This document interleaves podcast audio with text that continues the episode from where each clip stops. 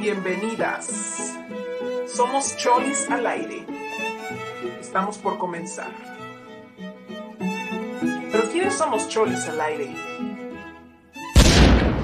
Somos las hijas de Cari, las herederas de la autodefensa de las Gula Soy tu voz y tu sentir sin miedo. Somos las mujeres que te cuidan unas a otras.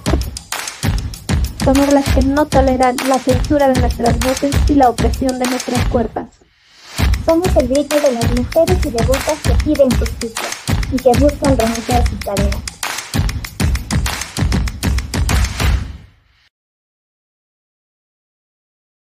Hola, buenos días, buenas tardes, buenas noches y bienvenidos a un episodio más de este podcast de Cholis al aire. El día de hoy vamos a tocar un tema muy importante y también un poco controversial a veces sobre la amistad entre mujeres o también la amistad entre devotas, ¿por qué no? Y queremos abrir este programa con una, con una pregunta. ¿Por qué es importante tener una red de apoyo entre devotas? Vamos a ver qué opina nuestra querida Frita. Adelante, Frita. Yo creo que es algo esencial porque actualmente, pues, es bien sabido el riesgo que todas hemos corrido en el contexto de los templos al estar aisladas. Y en ese sentido creo que es esencial una red de apoyo o una red de amistad entre mujeres, entre devotas, porque de alguna manera te da la fuerza para estar informada o romper el silencio también. Considero que que el sentirte segura o tener un espacio de seguridad donde tú puedes expresarte, donde tú puedes ser tú, donde tú puedes compartir tus heridas, puede ser incluso un gran alivio a la existencia, ¿no? Cuando estás pasando por, por abuso, cuando estás viviendo engaño, soledad. Yo creo que la amistad entre mujeres es o sea, sí lo puedo poner en la categoría de es algo que te puede salvar la vida. Creo que la Gulabi quiere compartirnos algo al respecto también. Muchas gracias, Rita. Sí, totalmente de acuerdo en lo que dices, porque también hay que considerar algo, que muchas de nosotras llegamos a estos espacios, pues justo por la promesa de amor, ¿no? Porque todo esto nos lo presentan mucho, no solo con el, la apariencia de la felicidad, sino también de la hermandad, del amor, de la protección y entonces eh, uno todo el tiempo está dudando si eso que estás sintiendo, pensando, es que estás malinterpretando las cosas o verdaderamente hay una violencia ahí, ¿no? Y es hasta que escuchan, como bien dijo la frita, que otra mujer dice, me sucedió esto, que pues no solo te sientes como alucinante, ¿no? Hay como que estás alucinando qué es lo que te dicen, ¿no? Y, y, que estás mal y que son tus ideas de afuera, sino que hay otra persona que también se siente incómoda con, la, con esa situación. Entonces, cuando se, así como se comparten las felicidades y, y las alegrías y los éxitos, yo creo que también se deben de compartir las tristezas porque es una forma de acompañarnos, ¿no? Y de tejer una red que en ese momento que uno está vulnerable, otra persona te puede sostener un poco y una vez que tú estés fuerte puedes sostener a, otra. Y podrán decir que, que, eso no lo puede encontrar en sus, eh, en sus guías espirituales, pero hemos visto que muchos han caído y que también son partícipes de estas violencias, de estos acosos a devotas, de estas eh, violaciones, porque eso es, no solo ha sido acosos, han sido violaciones, vejaciones, y no estamos solo hablando a, a devotas, Em, a mayores de edad, sino también aquí estamos hablando de niñas, ¿no? Entonces, claro que estos elementos empiezan a, a, pegar distinto cuando estás en un eh, entorno donde aparte todo te lo pintan de que es sagrado y de que ahí no puede pasar nada y pues de alguna manera es una violencia muy fuerte porque lo que te están haciendo ver todo el tiempo es primero que quién te va a, a creer y segundo que aunque digas algo nadie te va a escuchar y cuando hay otras mujeres que dicen yo también también me pasó, he escuchado esto, entonces uno se siente no solo más fuerte, sino también pues este más segura de que no va a ir caminando ahí sola porque pues el, sabemos que toda la práctica aunado a nuestras propias experiencias como latinoamericanas, mexicanas o en varios contextos pues están atravesados del machismo, pero aquí todavía es peor y más aberrante porque te lo presentan con una máscara muy religiosa, ¿no? Como devocional y uno pues claro que, que está al inicio todo el tiempo confundida y cuando no estás confundida y empiezas a hablar,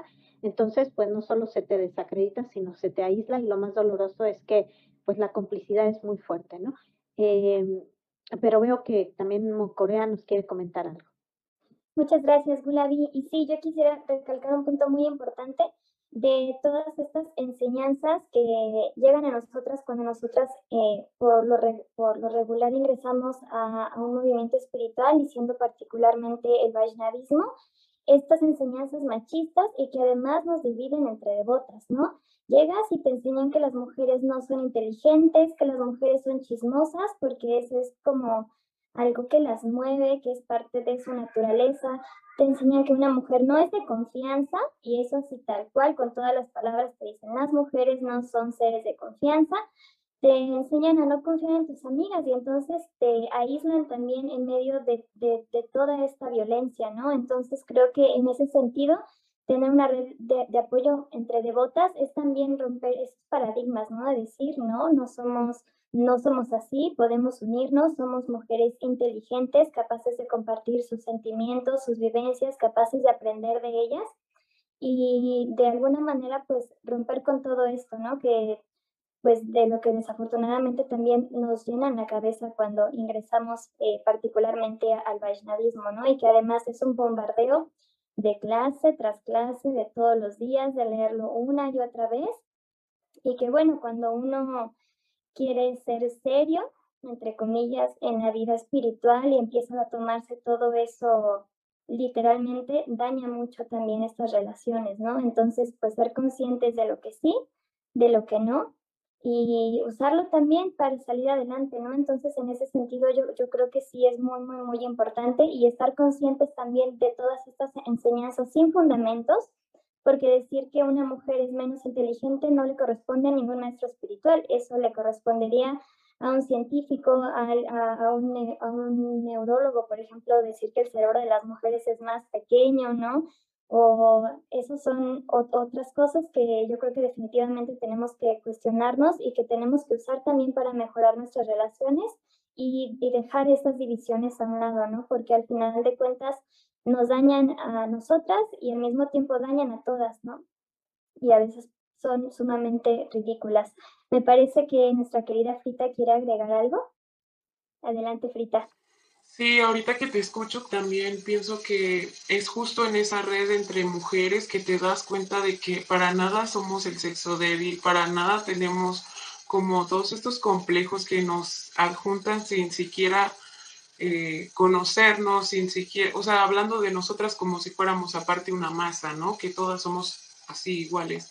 Y justamente en esta convivencia encuentras que hay muchísimas cualidades entre las mujeres, que hay muchísima, que incluso Krishna se manifiesta en cada uno de los dones de, de ellas y cuando puedes admirarlo, cuando puedes sentirlo, incluso cuando esos talentos y esos dones también están puestos al servicio del cuidado de otras mujeres, te das cuenta de toda esa santidad que hay también en la mujer, de toda esa fortaleza, todas esas cualidades que son realmente divinas, de las cuales estamos cargadas y, y que a veces estamos tan, pues me atrevo a decir, coco guacheadas, de que no es cierto, que nos negamos a verlas y realmente se nos, o sea, tenemos ese impedimento, ¿no? Se vuelve real, que no podemos verlas, no podemos ni percibirlas en nosotras ni en las demás. Y creo que justamente ahí entra como un arma de, de este tipo de abuso y es que nos, nos aíslan, nos ponen en contra la una de las otras, nos hacen creer que somos incapaces de resolver conflictos entre nosotras, de fomentar el diálogo, de entendernos, de justo de ser sororas, ¿no? Entonces, también son ideas que, que a veces puede que nosotras hayamos pues creído realmente, ¿no? Y creo que en la convivencia está todo el reto de, de, de, redescubrirnos y redescubrir qué es lo que realmente es ser mujer y qué es lo que realmente convivir con otras mujeres. Pues justo para recuperar estas ideas que tanto dijo la Frita como Mocorea, que me parecen importantísimas, una de ellas es que es esta idea de que somos menos inteligentes, ¿no? ¿Y por qué somos menos inteligentes a su mirada? Y según ellos, pues de entrada, porque no podemos ni siquiera ser maestras, ¿no? Me parece que la única función que tenemos atribuida, que les parece muy bonita, y a mí me lo dijeron en alguna ocasión, es que qué bonita es esta atribución de Matagi, porque pues es un, un asunto maternal, ¿no? Que vamos que no es un conflicto no maternal, el conflicto es que solo nos ubiquen en ese plano, ¿no? En este sentido, si no podemos ser maestras, no podemos ser gurús, pues es una contradicción interna, ¿no? Porque resulta que ellos sí adoran eh, diosas, ¿no? Y entre ellas estas deidades eh, una de ellas, ¿quién es? Pues Radharani. Entonces parece que solo en el plano metafísico o en el plano de, no tener cuerpo, de no estar presentes, parece que, hay una presencia de lo femenino, pero todas aquellas encarnadas, eh, pues parece que somos esos objetos o esos, porque somos objetualizadas aparte, ¿no? Que solo enredamos la mente de los devotos, lo cual, pues entonces me hace pensar que tienen una debilidad mental muy grave ¿Por qué? Pues que nadie sea capaz de sostener sus eh, deseos nos, nos hace doblemente brillantes a las mujeres en ese sentido, utilizando su argumento, porque no solo hacemos uso de nuestros encantos, sino también enredamos sus pobres mentes. ¿no? Gracias. Al, final de cuentas, a través de, estas relaciones, es que nos damos cuenta de muchas cosas, ¿no? Y de, lo valiosas que también somos como mujeres y como devotas. Bueno, para seguir con el diálogo, vamos a plantear una segunda pregunta que me gustaría pasarle la palabra a Gulavi. Y la pregunta es, ¿cómo expresamos y vivimos la lealtad entre mujeres? Adelante, Gulavi. Yo creo que es muy importante que la lealtad entre mujeres es justo, primero sostener la palabra y no anteponer esta idea de que si alguien confía una intimidad, un duelo, un dolor, automáticamente esto tengamos que írselo a contar a nuestras autoridades o nuestras parejas, porque también esto se vuelve un sistema muy parecido a muchos sistemas religiosos como el de la confesión y que vemos en muchos sistemas donde es un estado de vigilancia, ¿no? Donde te dicen, ve y cuéntale a tu maestro espiritual o ve y cuéntale a quien esté ahí en resolviendo los casos en el templo y muchas veces ese a quien tú confías esta palabra en este sentido de que estás en teoría siguiendo esa eh, orientación espiritual que te están dando, pues termina siendo no solo el cómplice, sino quien alerta, solapa, encubre a esta sarta de violadores vestidos de doti, abusivos, que ahí siguen pululando, cuyos rostros han sido publicados y siguen desde los templos burlándose mientras las mujeres afuera se manifiestan, es que tirándoles pétalos de rosa, ¿no? Entonces ahí vemos eh, la complicidad en plena y yo creo que una de las maneras en que las mujeres podemos eh, sostener esta lealtad es incluso guardando la palabra de la otra, pero no guardándola como un, un secreto para no hacer nada, sino preservándola para generar las condiciones para que esta mujer se pueda sentir más segura y entonces levantar la voz como un eco, ¿no? Pero pues uno trata de, llevar esta eh, lección que te da dentro de la comunidad, estos protocolos, para decirlo de alguna manera, estas formas de, la etiqueta Vaisnava, pero claro, cuando están atravesadas por todo el machismo que hemos visto y comprobado, no estamos hablando si no es con, con hechos objetivos y corroborables, toda esta serie de abusos que se han dado en diversas misiones, que no es exclusivamente una, son diversas misiones, pues nos habla de que esto ya es un parámetro de acción en muchas latitudes, porque este es el caso específico de México, en misiones distintas. Bueno, si abrimos más la caja, pues vean lo que ha pasado con todas las misiones en Colombia, en Chile, en Ecuador y los casos de violencia de madres apuñaladas, mujeres eh, que terminan suicidándose, o sea, es fuertísimo. Y yo creo que eso nos debe dar detonantes, ¿no? De que es tal el nivel de desamparo y aislamiento que llevan a las mujeres dentro de estas eh, comunidades, así como en muchas otras, pero específicamente en nuestro caso estamos hablando de estas experiencias que hemos visto en compañeras, en amigas, en hermanas, en etcétera, pues lleva a grados de, desesperación y de desamparo terribles, ¿no? Entonces yo creo que incluso ese esa primera reserva de la palabra de la otra para resguardar hasta que ella pueda encontrar las condiciones o de manera conjunta, yo creo que pues es una forma incluso de autodefensa frente a estas escuchas eh, que traicionan nuestras palabras ¿no? y nuestros sentidos. Me encantaría, pues, no sé, Mocorea, te veo como muy animada, a ver, viene. Muchas gracias, Gulavi. Sí, estoy de acuerdo con muchas cosas que tú dijiste. Y para mí también esta otra parte de romper el pacto, ¿no? Con, con todo este entorno patriarcal, abusivo, eh, encubridor, también como mujeres, es una forma de lealtad hacia nuestras congéneres, ¿no? Entonces, en ese sentido, ser conscientes de que a lo mejor yo, yo puedo tener una postura, pero también respetar la, la, postura de la otra, ¿no? Ser capaces de desarrollar esa empatía, sea, sea cual sea también la situación. Y creo que ahí también estamos actualmente en una gran, gran, gran, gran desventaja por lo que venía comentando también, ¿no? Estamos ahorita ante un lavado de cerebro de que nos hacen sentir menos y entonces eh, nos hacen sentir incluso que ellos nos protegen, ¿no? Que una mujer necesita la protección de un hombre y que, bueno, estadísticamente estamos viendo que ahorita muchos templos, si sacáramos a los violadores y abusadores, pues de entrada estarían vacíos, ¿no? Entonces, ¿cómo es posible? Pues que, pues que realmente nos, nosotras lleguemos a concebir esas relaciones, ¿no? Que son completamente eh, están, vaya, en contra de nosotras mismas, mismas ¿no? Y quiero rescatar aquí otro paréntesis en cuanto a lo que decía Bukulavi. Eh, yo creo que automáticamente cuando un hombre dice que la mujer es capaz de desatar las pasiones, donde ella es la provocadora, en este momento creo que se asume automáticamente como un animal incapaz de controlar sus instintos, ¿no? Entonces creo que esa es una parte muy, muy, muy delicada y, que se nos vende como diferente, ¿no? Porque entonces ahí ves a las devotas peleándose porque una le bajó el novio a la otra, porque una quiere ser la asociada y realmente eso es ridículo, ¿no? Y en, ese sentido también está la, e, e, esa lealtad, ¿no? ¿Por qué guardar lealtad hacia un abusador, hacia una persona que no es capaz de controlarse más que un animal?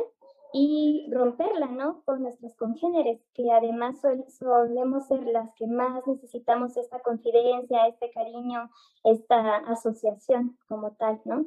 Y bueno, eh, hasta aquí mi intervención. Quisiera pasar la, la, palabra a, la Frita, que está como que quiere decir algo. Adelante, Frita. Estaba pensando en, en cómo yo he sentido la lealtad de otras mujeres y, y cómo también la he expresado, sobre todo últimamente, creo que he tenido como experiencias que son difíciles de describir porque esa lealtad a veces se puede sentir solamente con escuchar a alguien o estar ahí para alguien, abrazarla incluso sin decir nada o no olvidar los abusos que ellas vivieron, ¿no? incluso cuando están confundidas, porque a veces los mismos abusadores las hacen dudar, estar ahí para sostener el abuso que ellas vivieron también, eh, también acuerpando, viviendo tu herida o abriéndose la otra cuando ella te abre la suya, ¿no? Esos, esos momentos que, que son como un instante, ¿no? Como en un instante puedes puedes nadar en un lago de lealtad o también en un instante se puede como abrir esa oportunidad, cerrar esa oportunidad de sumergirse, ¿no? Entonces, yo creo que la lealtad entre mujeres se vive desde la experiencia y a veces esa experiencia puede ser en cualquier oportunidad. Realmente es también como una cuestión de estar sensible a lo que siente la otra y también de estar sensible a lo que sientes tú, ¿no? Porque es desde lo que tú sientes que puedes conectar con la otra. No sé si yo lo pudiera decir, es como yo creo que es un superpoder que tenemos, ¿no? E, ese poder de conectar desde lo más profundo, incluso de nuestras heridas, ¿no? De sacar algo bello del dolor. Eh, yo creo que es como una virtud sagrada. Sí, tiene mucha razón lo que dice la frita porque eh, también ponerle nombre al dolor, compartir el dolor, pues es un momento de vulnerabilidad que se debe ser bastante canalla para, para no detenerse, no escuchar, no validar la palabra de la otra y validarla porque lo está diciendo, porque lo está sintiendo, respetar que lo esté haciendo y automáticamente aventarle todo el código de la etiqueta Vaisnava, ¿no? Y lo peor que le pueden uno decir es que es tu karma, ¿no? o son tus no sé qué y 20 términos que pues lo único que hacen es que imposibilitan esto que acabas de decir, este acto de hospitalidad, de abrir una herida para que otra se abra y, y sanar juntas, ¿no? Y poder hacer ese flujo de vulnerabilidad que no se nos permite. Y justo en este contexto es que pues pensando en esto, yo creo que es bien válida lanzar nuestra tercera pregunta. Eh, si ya estamos viendo por, por, una, por un lado que qué es esto que entendemos por amistad, cuál es la importancia de tejer esta red entre devotas, eh, no solo cómo expresamos y vivimos el asunto de la lealtad entre mujeres, pues es que aquí también está atravesado por otro eje, ¿no? Que es de qué manera el Vaishnavismo ha influenciado en nuestras experiencias de amistad entre mujeres, ¿no?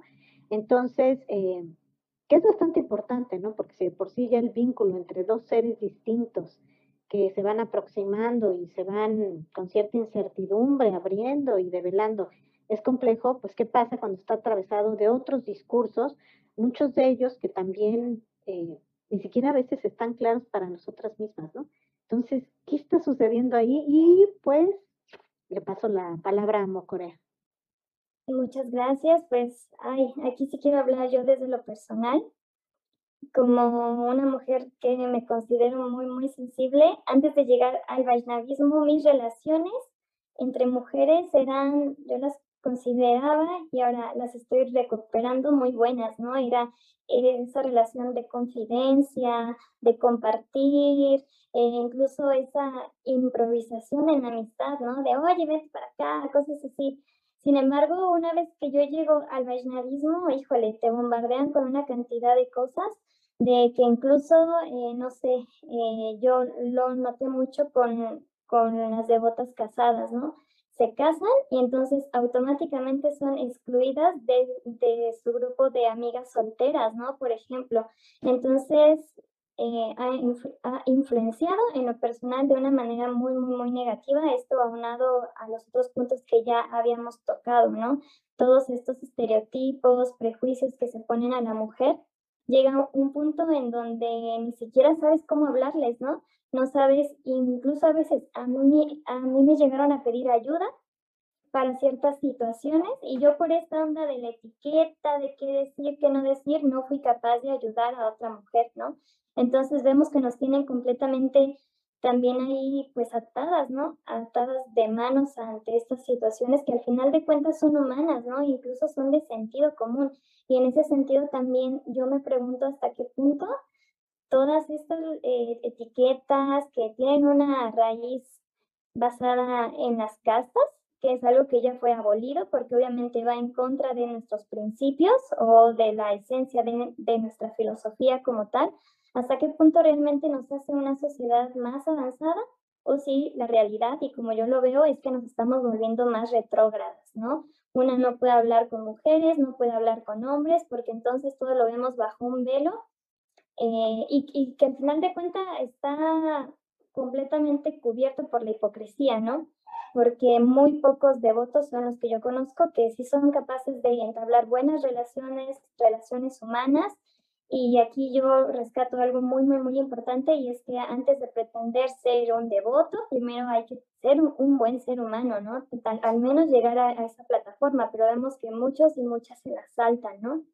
Y entonces están cegados también por todas estas normas y por todos estos prejuicios que pues al final de cuentas no nos hacen llegar a ningún lado. Entonces, en conclusión, el, el ha influenciado en lo personal de manera negativa eh, ahora que voy como develando un poquito más lo que era antes, veo todo es tan valioso, ¿no? Que la, lamentable, la, lamentablemente nos hacen cubrir. Entonces, bueno, quisiera pasar la palabra a la Frita. Adelante, Frita. Justo me dejó pensando un buen lo que dijiste porque estaba pensando como cuál es la raíz, ¿no? De, de, de esto, de tener esta oportunidad, como decías, de que alguien se acerca, te cuenta cosas y entonces tú tomas esa postura, ¿no?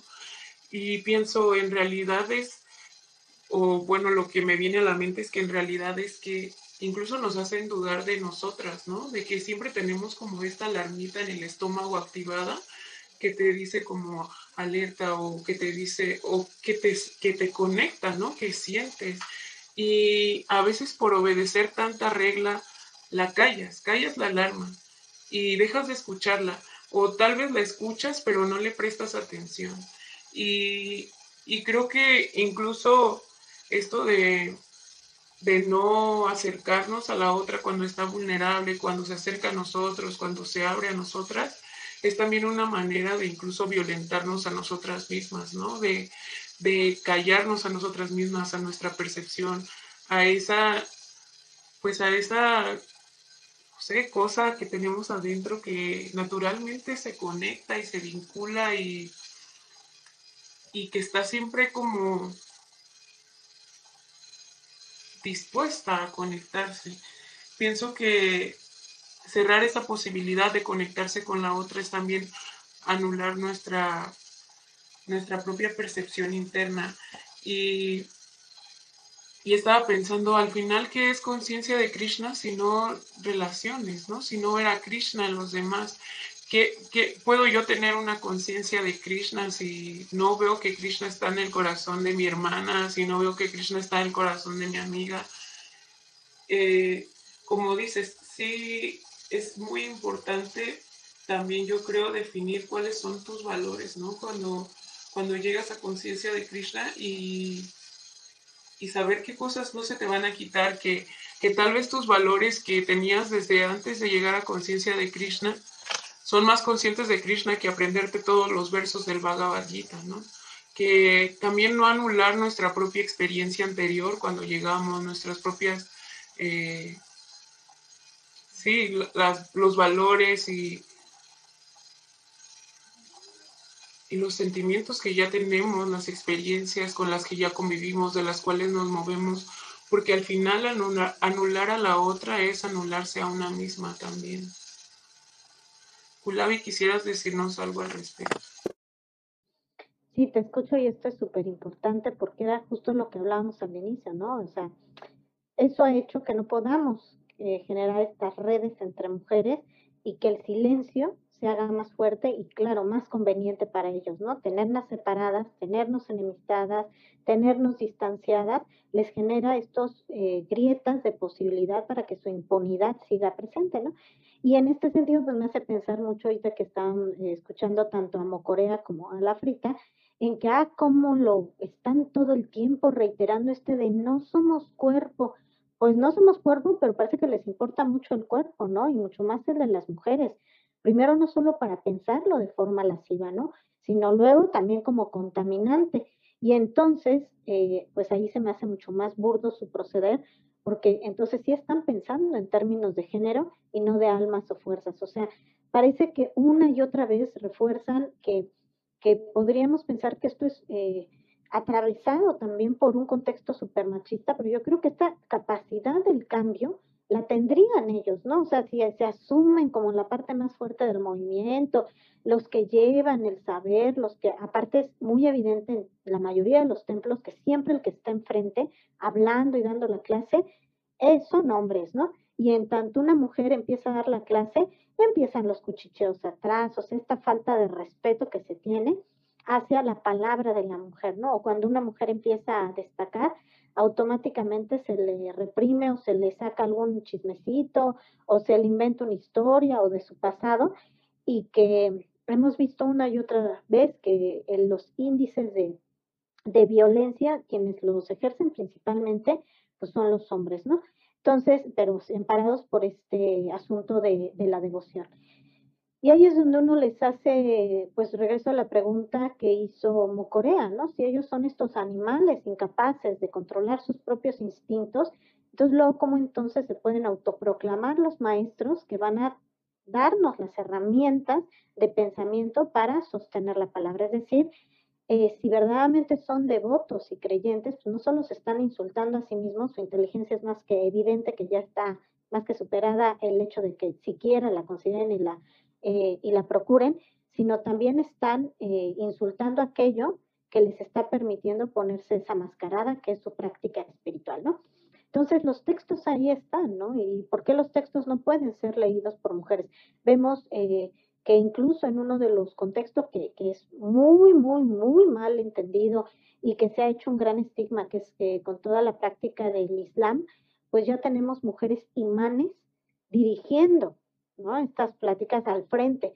Y es impresionante que eh, en este sentido, si nosotros no estamos hablando de estos cuerpos, que son los que nos tocaron habitar, sino que de nuestras almas y de la liberación de la misma seamos incapaces de pasar eh, este primer soporte material, ¿no? Y eso se me hace absolutamente deplorable porque eso no solo eh, reduce la capacidad de las mujeres a pues solo esos cuerpos. Y ahora, entonces, bueno, si somos tan ínfimas como ellos lo consideran, pues entonces ellos quienes son que nacieron no solo de un cuerpo de una mujer, sino que su nombre, su historia y su genealogía va a ser perpetuado, porque también una mujer le abrirá su cuerpo para que de ella pueda surgir la vida. Es decir, si la vida no es gratuito, que en mucho del pensamiento Vaishnava, la vida también está en lo femenino, ¿no? Ya si nos ponemos a pensar en categorías de género, que, que me parece que no va por ahí como se está planteando, pero retomando este argumento, pues entonces aquí el principal dadores de vida, incluso los mismos, em, eh, las mismas deidades a quienes mandan a resolver las batallas, a quienes mandan a regenerar la vida, son a mujeres, ¿no?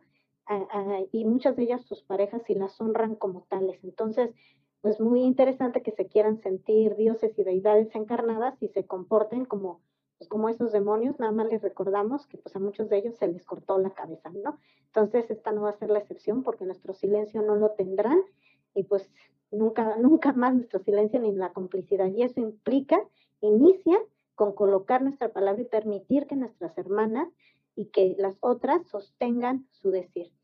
Pues no sé si la Frita o Mocorea gusten decir algo. Sí, Gulabi. En cuanto a, lo que dices, hay un hecho súper ridículo y súper importante, ¿no? El Vaishnavismo, yo creo que es el movimiento que más te repite, no somos este cuerpo, no somos este cuerpo, no somos este cuerpo, pero en cuanto llega una mujer, entonces sí eres el cuerpo, ¿no? Y aquí, qué conveniente que en esas circunstancias entonces sí somos el cuerpo, que en esas circunstancias entonces sí eres menos inteligente, que en esas circunstancias entonces sí te aíslan.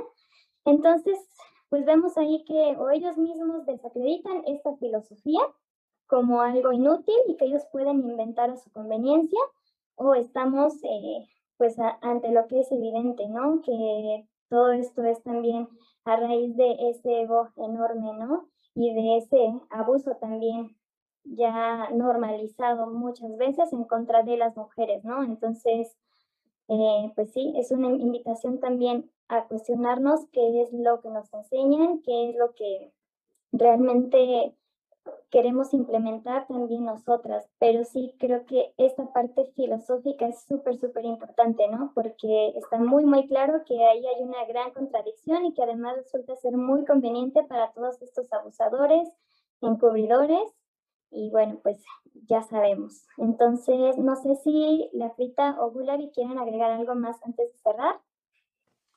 Sí, solo me gustaría decir que al final es también como un arma, ¿no? El estar juntas es una gran arma contra ellos porque es justamente lo que no quieren, es justamente lo que quieren evitar, es justamente lo que no quieren ver. Nos quieren ver calladas, nos quieren ver separadas, nos quieren ver aisladas.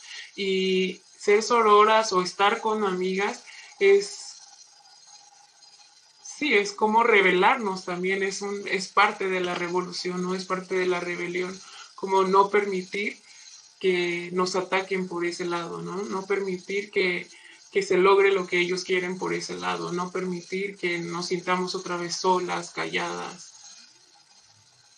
Tiene toda la razón la, la frita en lo que dice, me parece súper hermoso. Y un poco para ir ya cerrando el programa, no sé si quieres decir algo de cierre antes de mandarla, ¿no? Este, pues propongo, pongo en consideración algunas cosas.